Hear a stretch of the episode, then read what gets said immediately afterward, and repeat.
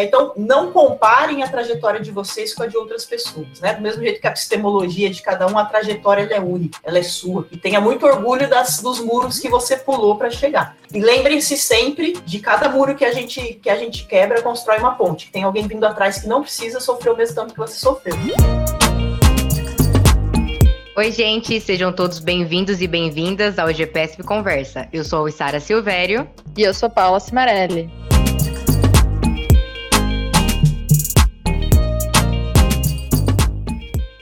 E hoje o GPSP Conversa está um pouquinho diferente do que vocês estão acostumados a ouvir. Não porque não foi um bate-papo incrível, isso sem dúvidas foi, mas porque foi um encontro promovido por dois laboratórios, o GPSP, que vocês já conhecem, e o LEAP, que é o Laboratório de Estudos em Pedagogia do Esporte, lá da Universidade do Estado do Mato Grosso, coordenado pelo professor Hiller Reverdito. A gente teve o privilégio de ouvir duas professoras doutoras, a professora Karine Collet e a professora Larissa Galati. Elas contaram um pouco pra gente como foi, ou melhor, como tem sido a trajetória profissional delas enquanto docentes de ensino superior e pesquisadoras em pedagogia do esporte. Então teve muito compartilhamento de experiências, tanto no processo delas de graduação quanto de pós-graduação e agora como docentes e orientadoras. E sim, o bate-papo foi tão incrível que a gente vai ter dois episódios. Então hoje você escuta a primeira parte e na quinta-feira a gente libera a segunda parte para vocês.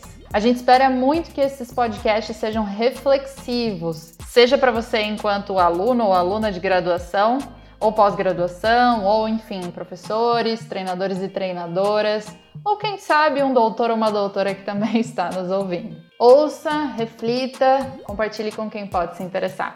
Um ótimo podcast. Eu acho que a gente pode começar então conversando. É, primeiro, eu não sei se todo mundo conhece as duas, é, então seria legal se vocês se apresentassem, de onde vocês estão, que vocês estudam rapidamente. Pode ser? Boa tarde, gente. Prazer enorme estar aqui. Eu sou a Karine. Eu sou professora da Universidade do Estado de Santa Catarina, nos cursos, no curso de licenciatura em Educação Física. Acho que vocês, alguns de vocês já devem ter me ouvido falar isso. É, trabalho com os cursos de licenciatura lá na, na universidade é, e sou integrante do núcleo de pesquisa em pedagogia do esporte da Universidade Federal de Santa Catarina. E lá a gente estuda vários diferentes temas relacionados à pedagogia do esporte. De maneira geral, essa hoje essa sou eu. Eu sou Larissa, eu trabalho na Unicamp, onde alguns de vocês estão vinculados. Esse último mês com a Karine trabalhando aqui no Mato Grosso, como, como pesquisadora convidada, em muitos lugares, porque é uma rede de espaços, né, desde a Unemat, o FMT, o Univag, Instituto Federal, então tem sido muito interessante. Já é uma dica de possibilidades que a, o caminho acadêmico pode proporcionar, né? De, de, trabalhar em outros contextos, trocar com outros lugares. É, eu trabalho no curso de Ciências do Esporte, que fica em Limeira, na FCA, Faculdade de Ciências Aplicadas, é, no LEP, que é o Laboratório de Estudos em Pedagogia do Esporte, mas também é, sou vinculada não só afetivamente, mas também oficialmente ao GPESP, né? Que é o, o Grupo de Pedagogia do Esporte da FEF, que foi onde eu fiz a minha formação é, com o Hiller. Então, quem, quem chegou mais recentemente, é, nós somos os ancestrais de vocês, mas estamos ainda vinculados com muito orgulho também ao GPS. Acabei de levar bronca, que chamei a gente de dinossauro, né? Mas a verdade é essa. E também só, né, a gente está em período de pandemia, a gente está morando junto praticamente há um mês, todo mundo, a gente está na mesma casa, por isso que a gente está no mesmo, no mesmo ambiente, tá? Então, por favor, deixar isso bem claro, que todo mundo continue tomando todos os cuidados de distanciamento que são, é, de fato, necessários nesse momento. A gente já fez a parte de ajuste, de esperar um pouquinho o processo de avião e tudo mais, agora já está já está todo mundo, todo mundo nesse grupo de quatro liberado para fazer as refeições juntos, vamos dizer assim. É, muito bom. É, eu queria, eu poderia pedir para vocês explicarem como é que faz para tocar o, o, o, boi, né, o gado, essas coisas todas que eu sei que atualmente essa é uma competência que vocês estão tendo, Mas a gente tem aqui, que eu bati o olho aqui, a gente tem alguns graduandos, a gente tem gente que está começando a iniciação científica, gente que está começando o mestrado. É, então, eu queria que vocês compartilhassem, se for possível, um pouquinho dessa trajetória de vocês, assim, como foi o início da, de entrar no mundo da pesquisa. É, lá na graduação, se foi ou não na graduação, enfim, como vocês escolheram seguir essa rota, né, que enfim, não é a mais previsível que a gente tem. Beleza, eu vou começar porque o meu, meu processo realmente começou na iniciação científica. É, eu entrei na, na educação física e como eu jogava vôlei, a primeira coisa que eu fiz foi procurar um time de vôlei dentro da universidade para jogar. E aí, nesse, a gente, é, nesse time, a gente treinava junto com o masculino, no mesmo ginásio, assim, no ginásio dividido. E um dos, dos meninos é, tinha uma, surgiu uma bolsa de iniciação científica para estudar sobre é, o ensino dos esportes. Aí ele me convidou. Aí no primeiro semestre, é, segundo semestre da faculdade, eu já entrei como voluntária, no que hoje é o núcleo de pesquisa em pedagogia do esporte. Então também sou uma dinossauro lá.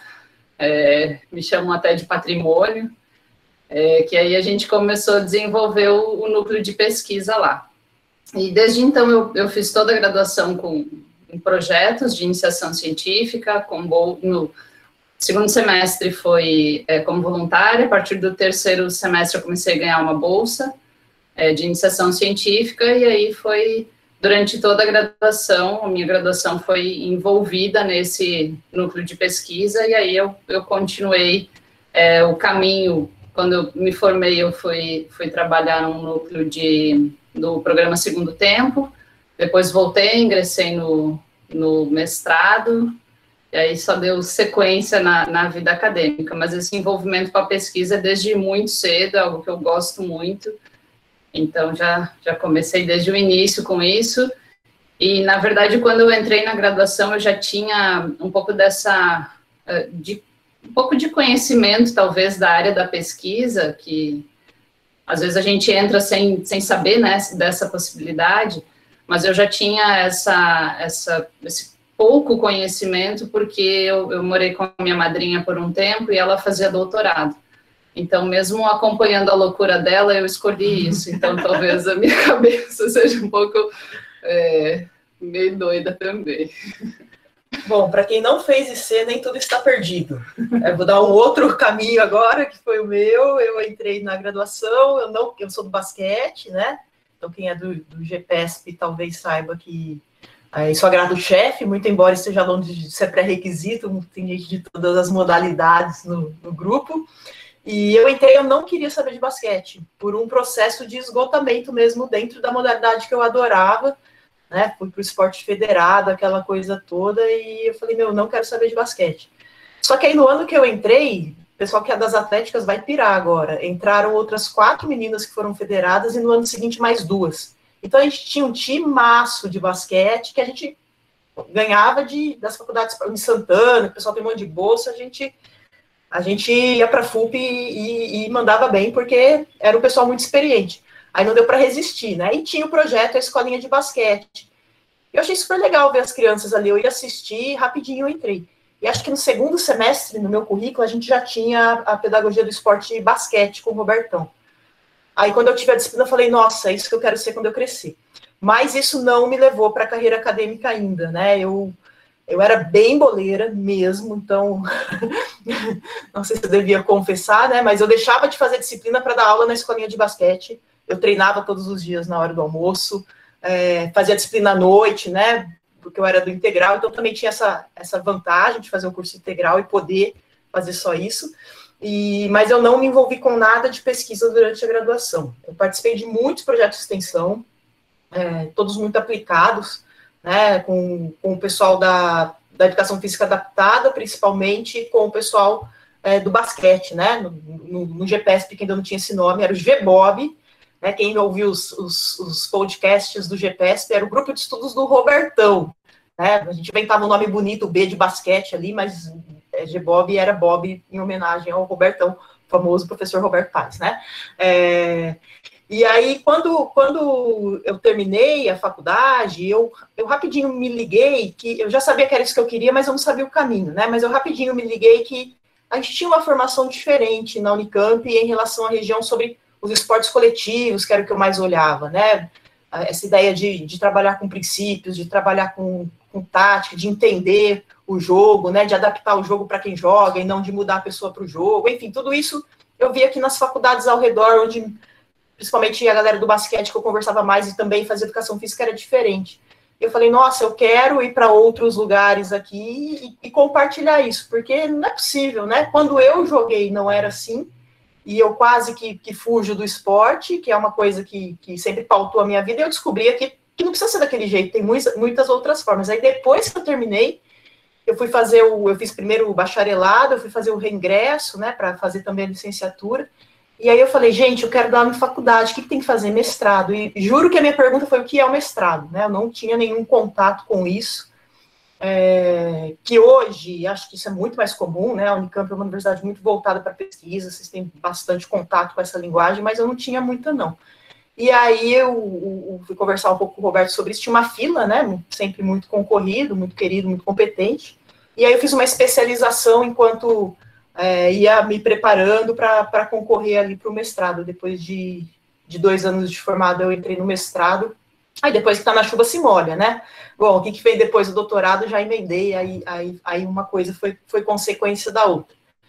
Mas acho que também foi muito bom ter essa vivência prática, né? Na quadra, é, enfim, com as diferentes modalidades que, que eu trabalhava, trabalhava em dois clubes também, e, e, já pode emendar mais assunto, Paulinho? E, e aí, quando eu estava no mestrado ainda, seis meses de mestrado, três meses de mestrado, tinha muita, muitas faculdades particulares abrindo curso de educação física na nossa região, que hoje são centros muito consolidados, né, inclusive de referência. Faculdade de Aguariúna, é, o IASP, o NASP, é, Pinhal. Aí a FAG estava montando ainda a primeira turma de professores e abriu um, um concurso para handball concurso não, processo seletivo. Eu fui fazer e não passei. É, mentira, abriu um para basquete. Eu fui fazer toda animada, né, basquete, e não passei. Falei, nossa, vai demorar uma, um século para eu conseguir dar aula em faculdade, né? Se no basquete não deu. Aí no semestre seguinte abriu para handball. Não, não, eu já tive, vou de novo, né? Passei para o handball. Falei, caramba, eu estava ainda no segundo semestre de mestrado, então eu peguei um timing bom para ter essas experiências, né? Fui falar com o Roberto, olha, passei num processo seletivo para só que é para handball. Ele falou, ah, veja bem, né? A cesta de basquete é desse tamanho, o gol do handball é desse, você vai tranquila, vai que vai dar tudo certo. Então, enquanto enquanto eu fazia o mestrado e o doutorado, eu não, eu não concorria às bolsas, porque muito rápido apareceram a, apareceu o ensino superior, eu estava super encantada com aquele universo, fui fazendo fui fazendo os dois em paralelo por conta até das oportunidades que, que apareceram, né? Eu vou fazer uma pergunta, não é para estragar aqui o clima legal que está de pós-graduação, de vida acadêmica, etc., mas é também para a gente conhecer as dificuldades que existem no processo. A gente tem aqui gente é, que eu acho que tem essa, essa vontade né, de continuar nessa caminhada do mundo acadêmico, mas é, seria legal se vocês compartilhassem também um pouquinho quais são os principais desafios assim que vocês se lembram enquanto é, pós-graduandas e também que vocês observam enquanto orientadoras, enfim. E aí, antes de vocês responderem, é, pessoal, quem quiser perguntar, porque eu estou fazendo essas perguntas introdutórias para iniciar a conversa, mas vocês sabem falar que a gente sabe que vocês falam bem também. Então, pode levantar a mão, pode mandar no chat, enfim, é, fiquem à vontade, tá bom? É, bom, eu acho, que, eu acho que é legal, até deu certo estarmos nós duas, porque as experiências foram diferentes, né? Acho que a Karine pode falar muito bem por quem fez o percurso dentro do laboratório, né? Então, nossa, eu tenho a bolsa, meus problemas acabaram. Não, quais são as demandas de ser bolsista de um laboratório? E eu vou trazer o outro lado de quais são as demandas de quem está no mercado de trabalho e está fazendo mestrado e doutorado, né? A parte agora difícil. É, eu sou de Cosmópolis e eu morava lá e eu trabalhava em outras cinco cidades. Então, eu morava no meu carro, né? Eu circulava por seis cidades para trabalhar e para fazer a pós-graduação e para dormir, né? Tinha todo esse, esse circuito. Então já tem essa, essa questão de, de, de transitar por muitos lugares que te toma muito tempo. Se eu tinha cinco empregos, eu tinha cinco patrões, né? Então, sempre tinha alguma demanda de alguma faculdade que precisa de alguma coisa.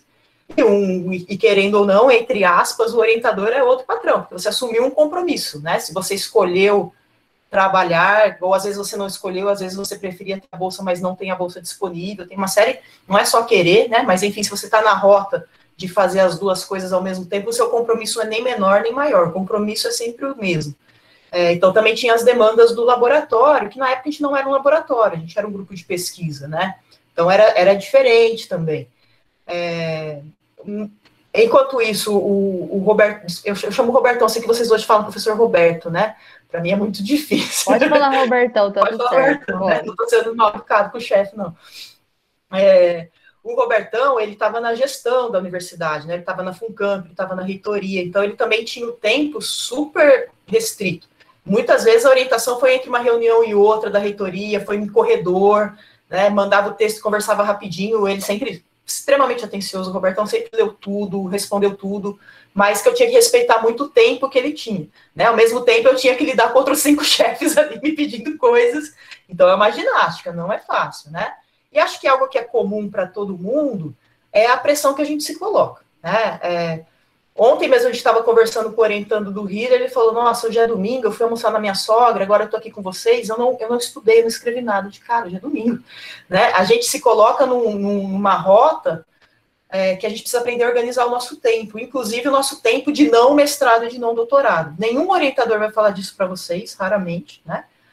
Mas se coloquem nisso. Isso não é trabalhar menos, isso pode ser muito produtivo, inclusive, né? Porque se a gente consegue ter um tempo de não trabalho é possível que o tempo de trabalho é, melhore. E vou dizer que isso não é uma coisa que passa, eu acho que esse é um resquício ruim. A gente se coloca sempre uma pressão de que a gente tem, que o professor tem que estudar sempre, isso a gente sabe, né? Mas parece que a gente tem, se sente muito cobrado, inclusive por nós mesmos, né? O tempo todo. Mesmo tendo orientador fofo, querido, etc., lá, você vai se colocar nessa, nessa pilha. Então, agora que eu estou do outro lado, que eu estou orientando, eu até falo, viu, você tomou uma cerveja com seu namorado essa semana, meu filho? Faça isso, né? É, enfim, de, de, tentar ajudar também as pessoas a ter o seu tempo livre. E até é, e também é um outro papel muito difícil, né? Porque as pessoas têm a vida delas, eu tenho um determinado limite ali também, né? Eu não sou mãe, não sou madrinha, não sou, não sou da família de ninguém, sou orientador. De alguns eu tenho uma relação muito mais próxima, talvez ali é, de uma mentora e de outros menos, porque também existem afinidades pessoais, são coisas que vocês vão aprendendo, né? Cada pessoa é um tipo de, de relação. É, mas eu acho que é muito importante isso de respeitar que são pessoas também em uma trajetória de vida, né? E a gente tentar adequar isso. O que é importante, se eu venho para o processo de iniciação científica, mestrado, doutorado, é um processo científico, né? É um processo pessoal, é um processo de desenvolvimento profissional, é um processo de desenvolvimento pessoal muito forte. Então, ir para um grupo que você tem afinidades, não só por conveniência, ajuda bastante, né? Eu vou nesse grupo aqui porque tem uma bolsa pensa bem antes. É, um, é uma ajuda, o financeiro também é um elemento que pesa, mas veja se as pessoas que estão lá são pessoas com, com quem você tem minimamente alguma afinidade, se conhece, né? Tenta pesar bastante isso também, porque vai bastante tempo da sua vida e vai moldar muito quem você é também. Né? Então você tem que ter um respeito, um carinho por aquele espaço. É... Eu ia falar dessa afinidade e também, como todo processo científico, por mais que a gente, por mais não, é, é, esse processo individual é muito importante de desenvolvimento, mas é também você tem que deixar um produto científico. Né? Ah, então vou fazer iniciação científica, vai ser super legal, vou fazer um monte de coleta e acabou. A coleta é uma parte muito legal, muito gostosa, mas tem também os relatórios, tem ou artigo, ou livro, enfim, não importa o tipo de divulgação, isso é algo que é possível combinar, mas a gente também não é só o que a gente leva, é o que a gente deixa também. Né? Essa é uma pergunta que eu sempre faço em entrevistas de pós-graduação, porque é um compromisso que a gente tem, né? Não com a gente, com o nosso orientador somente, mas com todo mundo que investiu na. Ah, estou fazendo sem bolsa, ninguém está investindo em mim. Você está numa universidade pública, são os impostos de todo o seu estado, de todo o seu país que estão te dando essa oportunidade. Né? Então a gente também tem que pensar nisso. É, formações, né? Então, nossa, tem uma formação daquela cidade, daquela prefeitura, se sente seguro, está preparado, seu orientador está te dando suporte, te deu essa chance, vai, né? Porque é uma chance também de você retribuir as chances que você está tendo. Isso acaba demandando bastante tempo, e a gente tem esse equilíbrio, né, para entender os nossos limites, mas também para estar tá disponível. E é algo que às vezes a gente só aprende no final do processo, Por isso que o processo é tão rico, né? E a gente é, depois ir conseguindo fazer esse seguir nesse caminho para as outras escolhas ou oportunidades e às vezes obrigações profissionais que a gente vai ter também. É, eu, como desde o início da graduação, eu estive né, envolvida com a pesquisa, envolvida com o laboratório, minha vida era a universidade, né? chegava de manhã cedo, tinha aula de manhã, saía, almoçava por lá mesmo e depois ficava no laboratório aí a tarde inteira, ou às vezes até o início da noite. E quando a gente está nesse processo de, de formação inicial, a gente parece que cada professor acha que a sua disciplina é a mais importante, né? Enche de trabalho, enche de prova, enche de conteúdo, a minha é. artigo para ler, a minha também é. E, mas a gente está é, nesse mundo que ele é assim, todas as, as, disciplinas são importantes, a gente precisa ler, aprender e estudar sobre elas. E para além disso, o meu trabalho era no, no laboratório depois, né, envolvida justamente com é, um projeto de pesquisa de cada vez, que aí a gente ia é, é, trazendo né, diferentes projetos, alguns, na verdade, um de cada vez, o principal, né, mas depois, como algumas pessoas iam se envolvendo mestrado ou doutorado, o IC acaba ajudando todo mundo. Então, essa, a, a, o meu envolvimento dentro desse mundo da pesquisa, ele foi bastante amplo por conta disso, assim, tinha um projeto guarda-chuva, do qual é, eu trabalhava, eu precisava fazer o relatório todo semestre, precisava é, publicar resumo, pensar é, em artigo, ou ler muito, né, porque na graduação, na época, a gente escrevia mais resumo e participava de, de eventos, de congresso, e levando a graduação junto, né? E, enfim, tudo aquilo ali e que era realmente quando a gente, quando eu estava na graduação e fazendo isso, eu achava, nossa, como é difícil isso, nossa, como é difícil. A gente entra no mestrado, acho que o mestrado é mais difícil. Quando entra no doutorado, acho que é mais difícil ainda, e daí a gente pensa, não, depois que eu tiver o título, as coisas vão acalmar. Não. Só continuo, sinto informar que é realmente uma escolha e que a gente tem um, é, inúmeras, uh, inúmeras barreiras ou desafios a serem é, é, superados a cada dia, mas o retorno, o retorno, as conquistas são muito grandes também. Eu acho que é, o que a Larissa falou no início, de a gente estar aqui hoje é justamente por, um, por toda essa trajetória de desafios e de superações que a gente vem tendo, né? Eu é, não falei no início, mas agora também sou integrante oficial do LEAP, aqui da, é, da, da Unemat, estou fazendo pós-doutorado na UFMT também, inclusive ontem saiu a homologação da minha, da minha matrícula, também é um processo mais longo, então é, vou ter um ano aqui também na pesquisa. Mas é porque é algo que eu gosto. Eu gosto de sentar, de procurar artigo, de ler artigo, de escrever, mas uh, não pensando só em, em, escrever e publicar, mas pensando principalmente uh, que retorno isso pode ter, de que maneira eu posso dar algum tipo de retorno social. E aí, pensando nisso, a gente tem tentado aproximar com algumas instituições que efetivamente uh, trabalham com essa, com a formação esportiva de maneira geral, né? Mas voltando para a questão da, da, pesquisa, e aí a gente tinha lá no laboratório é, diferentes projetos de mestrandos e doutorandos, e quem é IC é mão de obra para tudo. Então, é, sair para coleta de dados, tabular dados, analisar dados. Então, essa toda essa experiência que dificilmente eu teria no curso de graduação sem estar envolvida com a pesquisa, é, eu fui tendo nessa época. E aí, quando eu terminei, já, já tinha a intenção é, de, de entrar no mestrado, mas é, eu acho que eu me formei foi em abril e processo seletivo foi só em outubro. Então, eu tinha aí um ano de, de trabalho, que foi quando eu assumi o um núcleo lá, da coordenação de um núcleo do programa Segundo Tempo.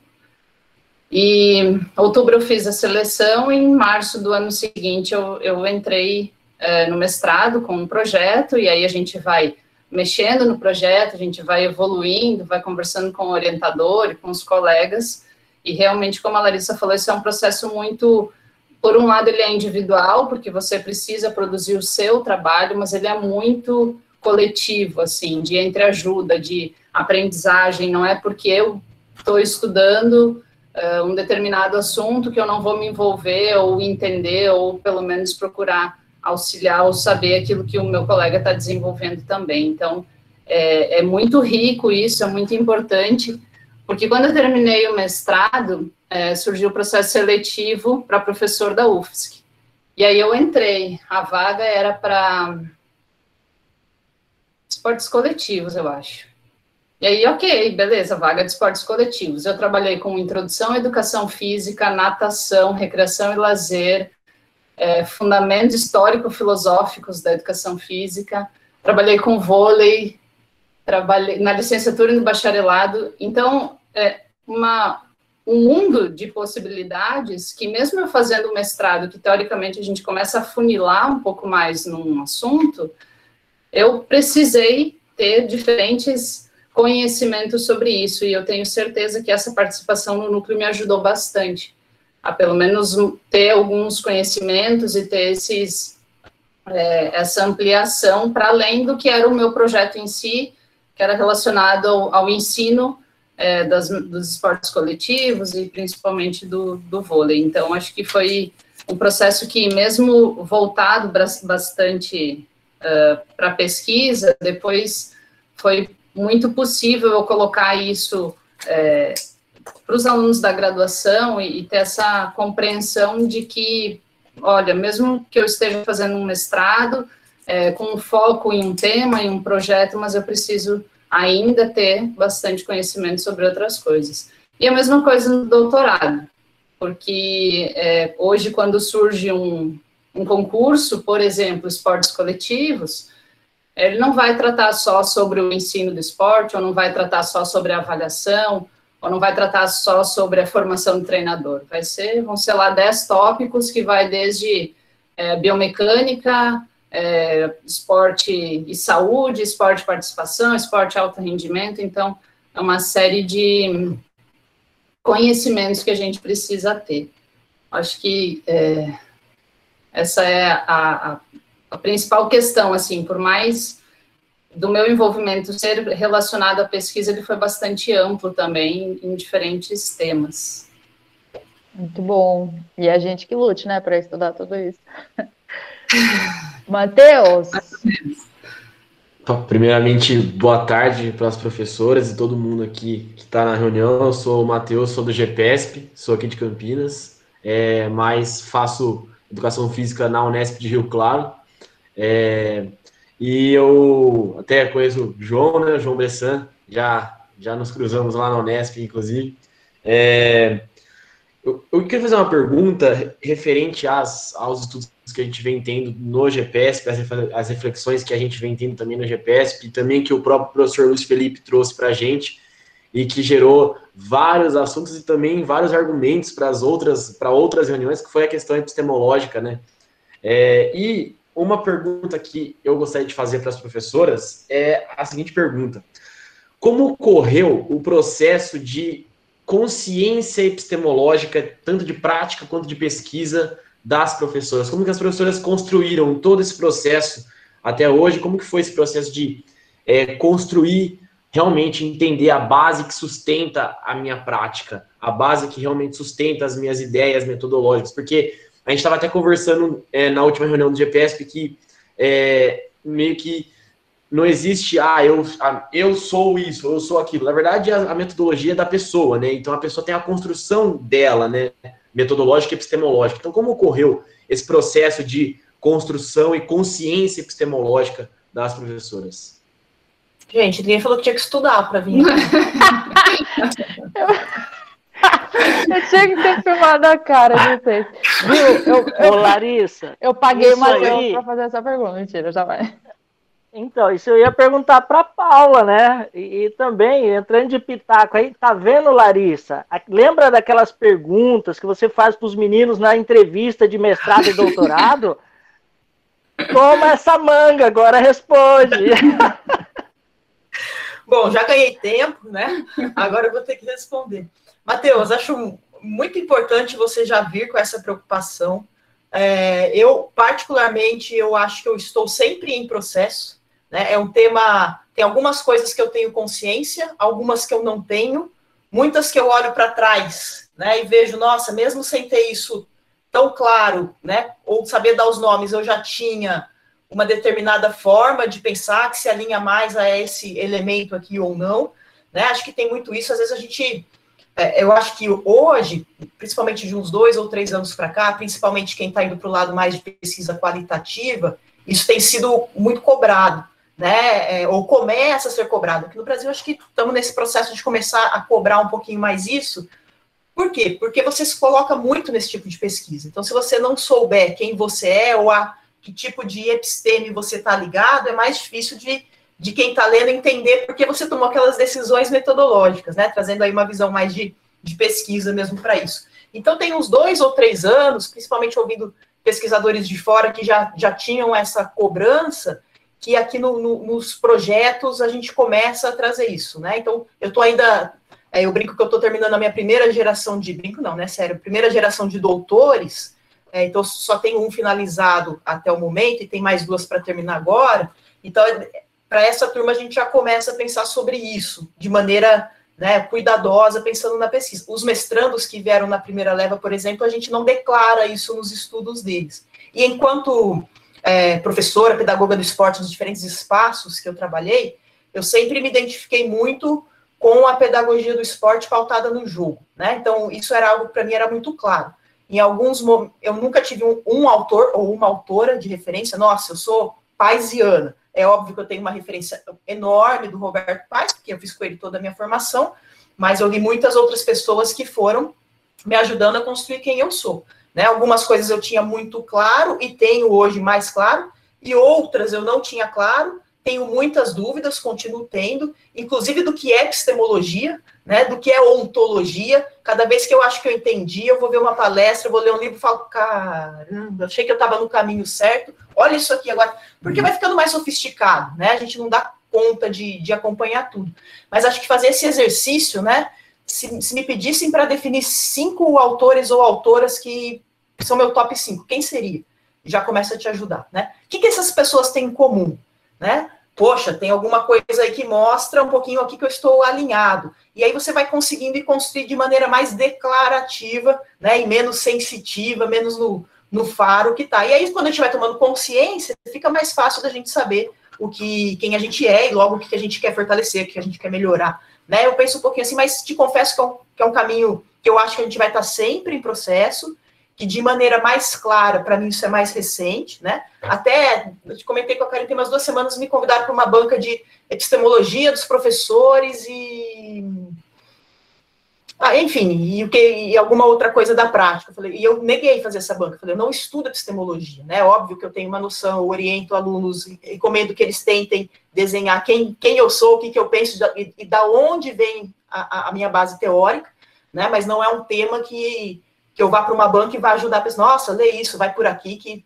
Não, então se eu não vou ajudar, é melhor que outra pessoa assuma esse compromisso, né? Mas enfim, acho que, que te ajudei sem, sem fugir muito e, e também para te ajudar a achar o seu caminho. Agora, não, não fiquem desesperados, não é assim, nossa, é, você gosta de, de hambúrguer ou de cachorro quente? Você não vai responder isso assim, né? É um processo mesmo e de muita introspecção, assim. É muito legal no final, no meio talvez não tanto, tem altos e baixos, mas no final você sai, poxa, acho que eu sei quem eu sou. Isso isso ajuda muito a gente, né? E saber quem a gente sabe não é só, como a Paulinha falou, as coisas boas e as coisas ruins. Nossa, como eu sou maravilhoso. É, poxa, eu tenho esses pontos que eu acho que eu posso me sustentar porque eu vou bem, eu tenho isso aqui que eu tenho que melhorar, isso aqui eu conheço um pouco mais, muito embora conhecimento hoje seja muito dinâmico, né? Isso aqui eu não tenho a menor ideia, deixa, mas me interessa, deixa eu estudar. Né? Acho que esse tipo de, de coisa ajuda muito a gente a se reconhecer também.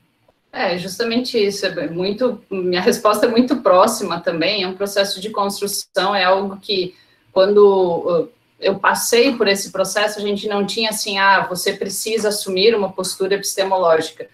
É, e até a, a, pelo meu orientador também, Juarez Nascimento, ele falava: vai ler, vai conhecer, vai buscar, não fica só aqui, não fica só vendo é, o que a gente traz, vai buscar, vai fazer disciplina lá na educação, vai fazer disciplina na saúde, vai fazer disciplina em diferentes lugares para a gente poder realmente falar é, de diferentes assuntos e sobre diferentes perspectivas também, né? Eu, é, eu tenho, assim, uma certa é, dificuldade em assumir uma postura, nossa, eu sou assim, porque eu acho que é, eu começo a ler as coisas, eu acho que muitas fazem sentido em diferentes abordagens, em diferentes é, correntes, muitas não fazem sentido nessas mesmas abordagens e correntes, então, eu, eu, assim, eu particularmente também não consigo assumir ainda, não tenho é, leitura o suficiente também para assumir isso, mas que a gente vai lendo, vai aprofundando, vai é, conhecendo cada vez mais. E quando a gente busca, principalmente, utilizar um framework ou uma base teórica, aí com certeza a gente precisa ir lá na fonte, lá na origem, para saber de onde veio, por que, que surgiu dessa maneira e por que, que é dessa forma que aí, na sequência, a gente vai conseguir instrumentalizar e, e utilizar nos nossos estudos também, saber justificar muito isso. Porque muitas vezes a gente tem interesse, a gente quer ler sobre tudo, sobre, sobre o mundo, só que a gente precisa, muitas vezes, direcionar para aquilo que está mais próximo de um produto ou de um resultado que a gente precise é, colocar. Uma das coisas que a gente começava lá no laboratório, o povo brinca que para entrar no laboratório tinha que ler a tese do orientador, mas era uma coisa interessante, porque trazia lá muito disso, assim, como é que a gente monta uma pesquisa, como é que a gente é, entende da onde vêm as coisas. Mas principalmente a gente tinha um grupo inicial de estudos lá, que era quando começou, nós éramos em cinco, um grupo um pouco menor, a gente leu o livrinho Filosofia da Ciência. Então, é algo que deu uma, uma base, assim, muito simples, muito interessante, mas muito bacana do que, do que é a ciência, do que é esse desenvolvimento. Então, eu vejo que é muito a partir disso, assim. E aí é, é leitura, é interesse, é autonomia de você, nossa, eu entendi isso, eu vou buscar. Então, é meio que, que nesse sentido, assim, e hoje, como a Larissa falou, não faz tanto tempo que, que as pesquisas têm uh, solicitado esse, esse posicionamento ou esse lugar de fala, né, então é algo que a gente ainda está, é, que eu ainda estou lendo, que ainda estou entendendo e, e, buscando aprofundar sobre isso também, para poder te dar aqui, talvez daqui a uns, a um tempo, uma resposta um pouco mais concreta sobre isso, Matheus. Só, eu sei que já tem mais duas pessoas inscritas, a conversa está pegando, mas duas observações. É, primeiro, sobre a questão de ler sobre filosofia da ciência. É, como a gente, a, conforme, conforme né, a gente tá, tem mais concorrência, a coisa está ficando muito técnica. Nossa, resolve seu mestrado, seu doutorado, vai para a próxima etapa, vai para. Calma, você não vai fazer isso bem se você não olhar para si e tentar entender um pouquinho o que é ciência, por que você está fazendo isso, né? Eu acho que a filosofia ajuda muito a gente a fazer esses questionamentos. O meu orientador, ele era sociólogo. É, eu fiz uma parte do, do, do, doutorado na, na Espanha, no sanduíche, por coincidência, Carine também. Então, tinha o Robertão Pedagogo, quadra, e fui parar na mão de um sociólogo. E aí ele fazia eu ler as coisas e chegava no outra semana e perguntava, o que, que você achou do livro tal? Caramba, o cara vai... Você imagina o Robertão, Paulinha, senta aqui, fala o que, que você leu. Do... Não, né? E eu, nossa, caramba. Mas ele me fez ler coisas, né? que foram muito importantes para entender o que era ciência. E eu também tenho esse caráter muito aplicado, muito eu quero ver na quadra o que, que vai acontecer.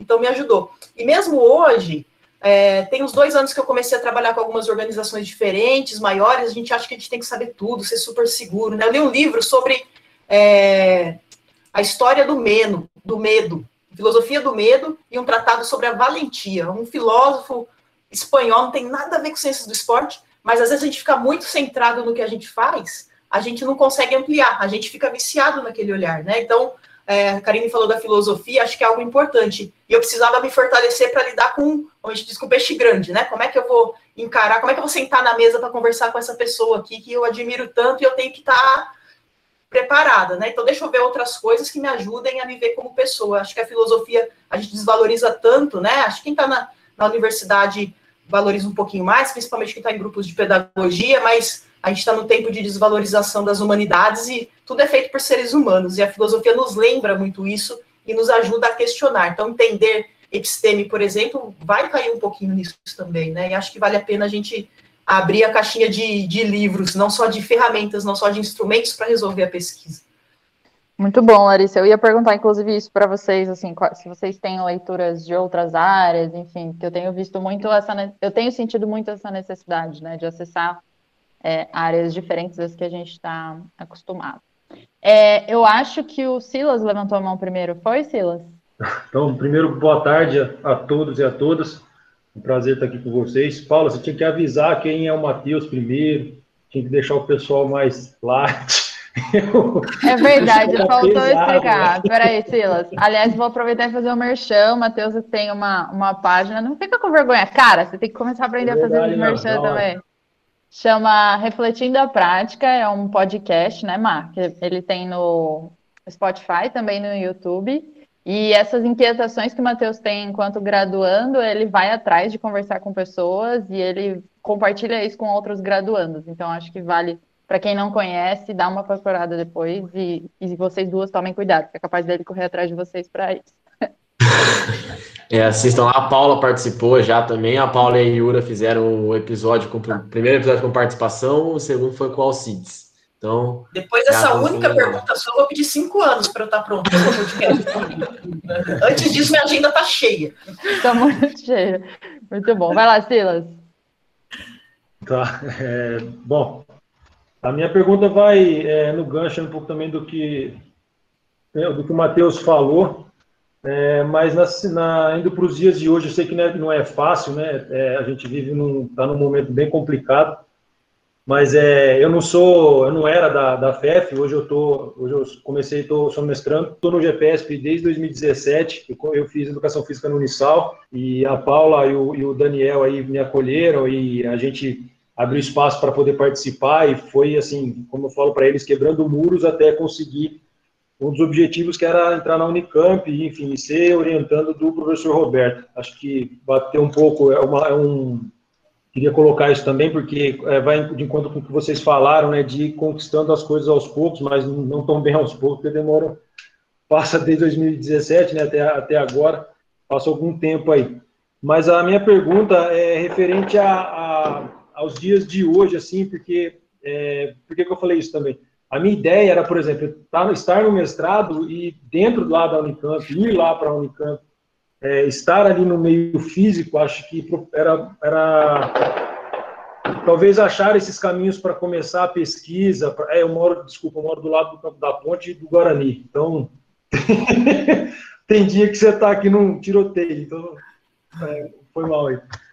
É, então, assim, é, parecendo que estar ali no meio seria alguma coisa que teria mais possibilidades de caminho, né? E aqui a gente fica dentro de casa, trabalha, fica praticamente o dia inteiro dentro desse computador, então seria o que fazer, né? Ou, ou por onde ir, porque, assim, já li vocês, o Wheeler, a gente lê, não tudo, mas a gente acaba, é, é a base, praticamente, como a professora falou, aí é, os cinco autores principais, acho que está na ponta da língua praticamente de todo mundo, ou pelo menos da maioria aqui.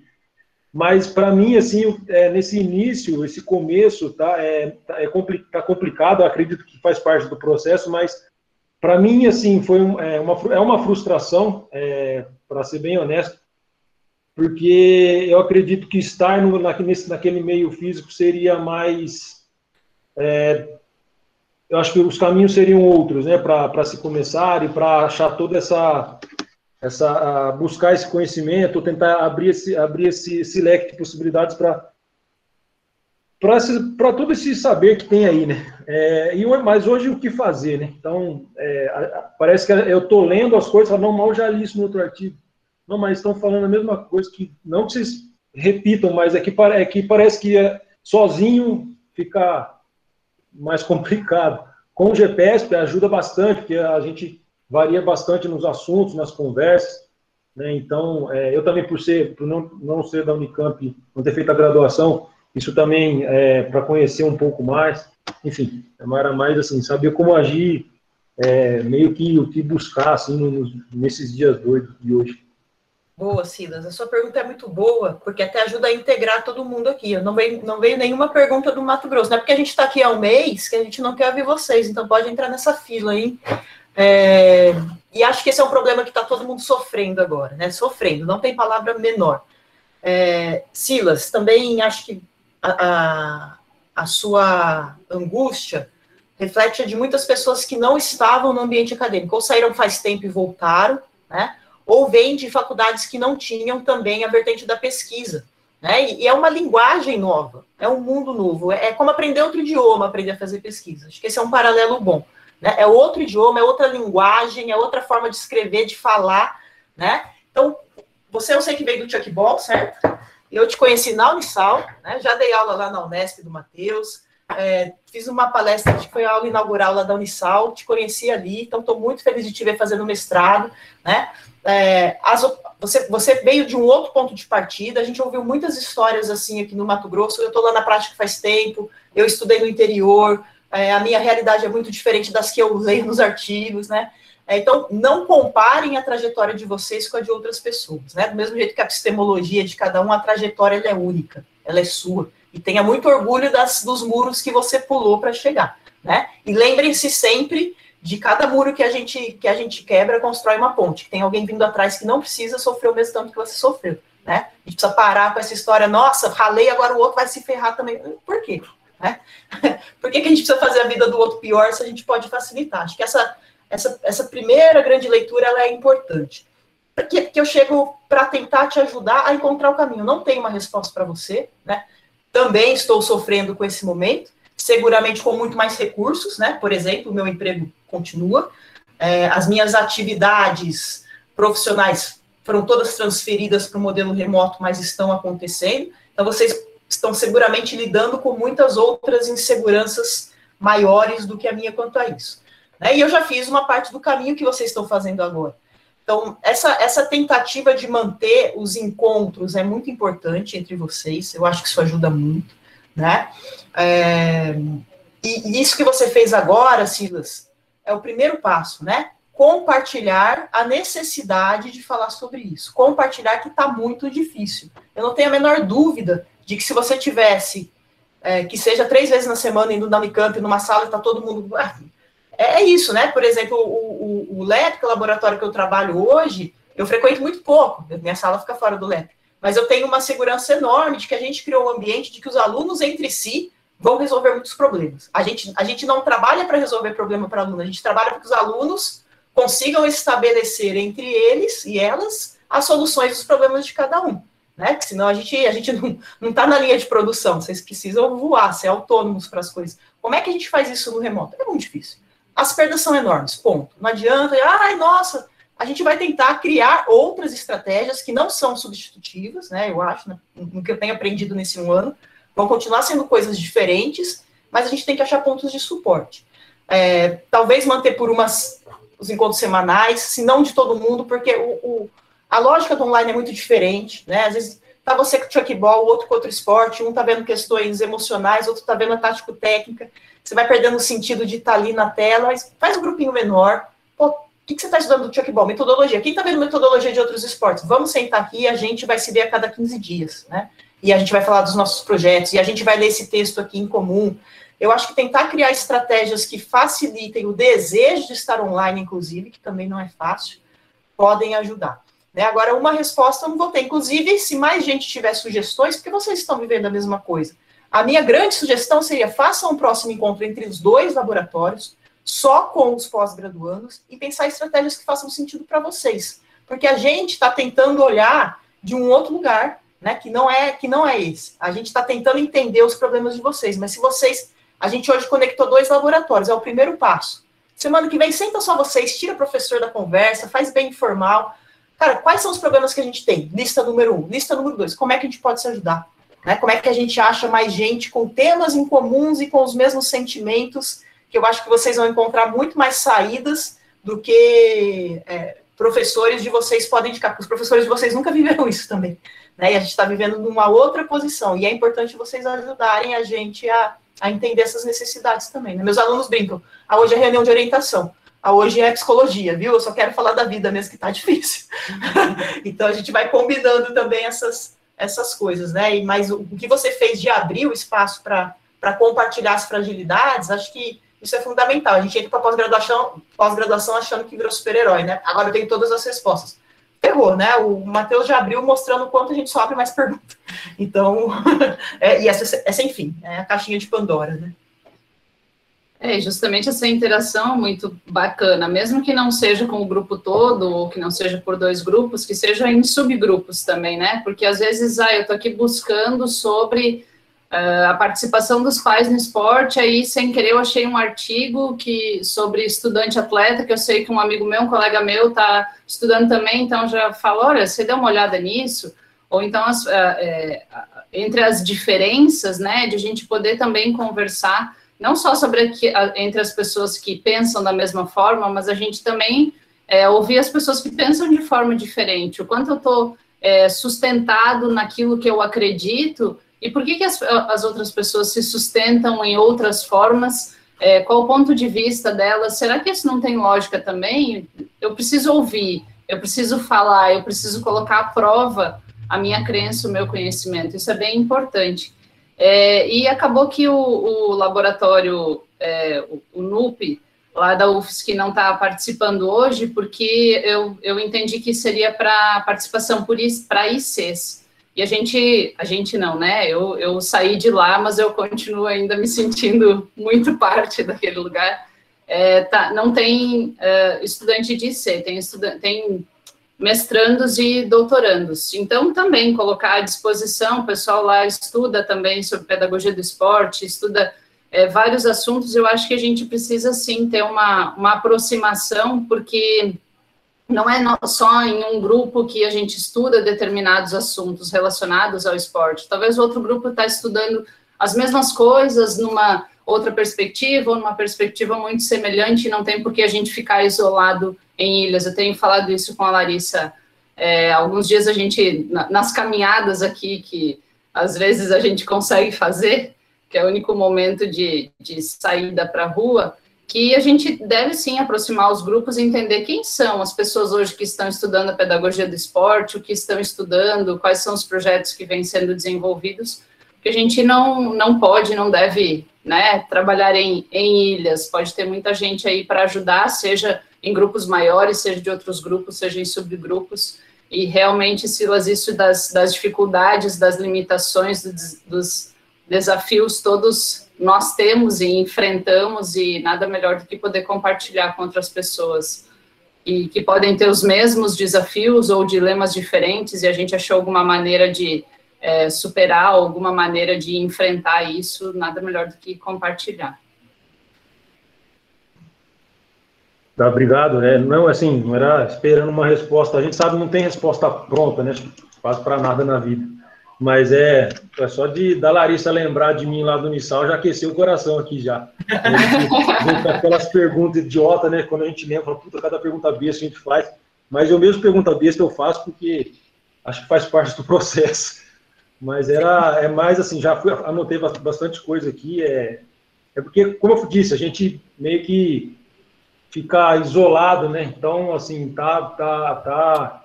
Ouvir outras pessoas é, ajuda a ser lá, tentar elaborar de outra forma, né? Tentar, oh, pô, tá, já fui daqui, então deixa eu voltar, talvez, enfim. Mas é, é muito louco. Eu sei que não tem resposta, mas é, mas obrigado, obrigado mesmo. É, e justamente isso, Silas, o que você falou, né? Nossa, como lá atrás eu fazia perguntas, o quanto você se enxerga hoje ainda, o quanto você evoluiu. Não é comparação com os outros, é comparação sim. com a gente mesmo, né? Com o que a gente sim, era é. e falar, nossa, olha tudo que eu conquistei até aqui. É, então, isso é bem, bem bacana que a Larissa começou falando, nossas trajetórias iniciais lá na graduação foram diferentes, mas a gente hoje está aqui no, trabalhando no mesmo projeto, né? Financiado pela pela rede sedes, com a possibilidade de bolsa de pesquisa, então é, é o, que, o que a gente vai construindo aí durante a vida.